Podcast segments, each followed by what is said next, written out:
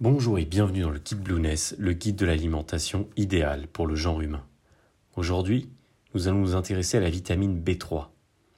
Indispensable à notre organisme, la vitamine B3, ou PP ou encore niacine, intervient dans plusieurs réactions métaboliques.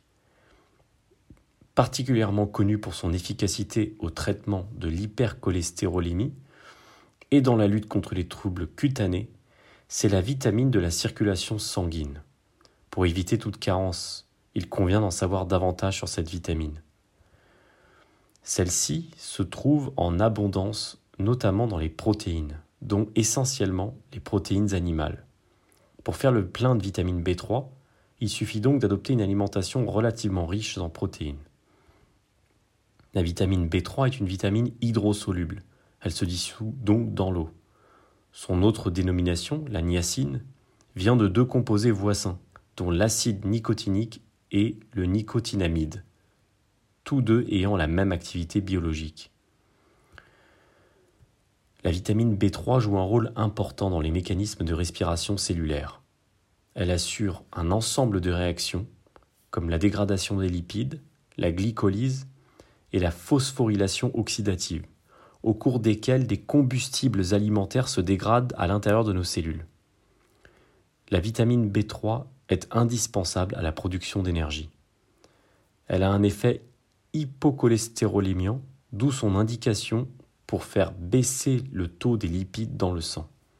Elle participe également au maintien de l'intégrité des tissus et préserve particulièrement ceux des artères. Ainsi, lorsqu'elle est combinée avec d'autres molécules, la niacine peut, pourrait prévenir l'astérosclérose, qui est une maladie qui touche justement les artères. La vitamine B3 est indiquée dans la prévention du diabète de type 1. Elle permettrait de réparer l'ADN en cas d'endommagement et interviendrait même dans le fonctionnement du système nerveux. Elle interviendrait également dans la synthèse des hormones sexuelles, ainsi que dans celle de l'hémoglobine et de l'insuline. Elle assurerait également la production de neurotransmetteurs et participerait à des fonctions psychologiques normales. Enfin, nous avons besoin de la vitamine B3 pour éviter le vieillissement prématuré des cellules neuronales.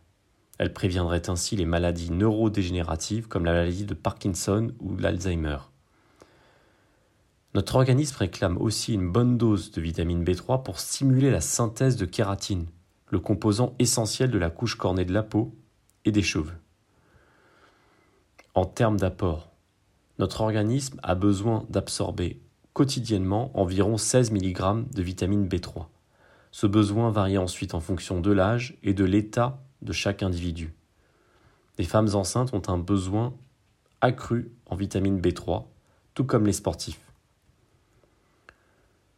Lorsqu'elle est utilisée comme traitement médical, la vitamine B3 s'impose à des dosages plus élevés que ceux de l'apport nutritionnel recommandé. Par contre, une automédication à la vitamine B3 est proscrite, car malgré ses bienfaits, elle pourrait avoir des effets néfastes à forte dose fréquente. Alors, où la trouve-t-on? La vitamine B3, nous la trouvons principalement dans certains aliments d'origine animale. Ce sont essentiellement les abats, les poissons gras comme le thon ou le saumon, la volaille comme le poulet et la dinde, le lait, les œufs et la viande. On la retrouve également dans les aliments céréaliers, ou encore dans les graines germées, les arachides, les pommes de terre, les légumes secs, les fruits, les légumes. La levure de bière complète également les apports conseillés en vitamine B3 au quotidien. Pour rappel, la vitamine B3 est hydrosoluble. Elle s'échappe dans le jus des aliments et l'eau de cuisson. La cuisson à la vapeur est donc vivement conseillée pour éviter une déperdition. Il est également recommandé de faire cuire ces aliments à l'étouffer et de consommer le jus des viandes et des abats. Au fur et à mesure que nous grandissons et que nous vieillissons, nos besoins en vitamine B3 évoluent. Il convient donc d'adapter les apports en fonction de ces besoins pour éviter toute carence.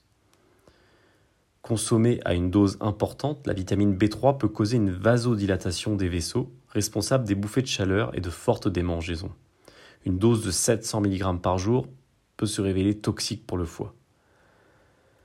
Attention donc au surdosage. Inutile de préciser qu'une alimentation relativement riche en lipides et en protéines animales suffit largement à couvrir nos besoins en vitamine B3. À moins d'être un sportif, inutile donc de se supplémenter. La vitamine B3 se trouve dans l'alimentation plus ou moins équilibrée que l'on retrouve en Occident. Ce sera tout pour aujourd'hui. À très bientôt dans le guide Blueness.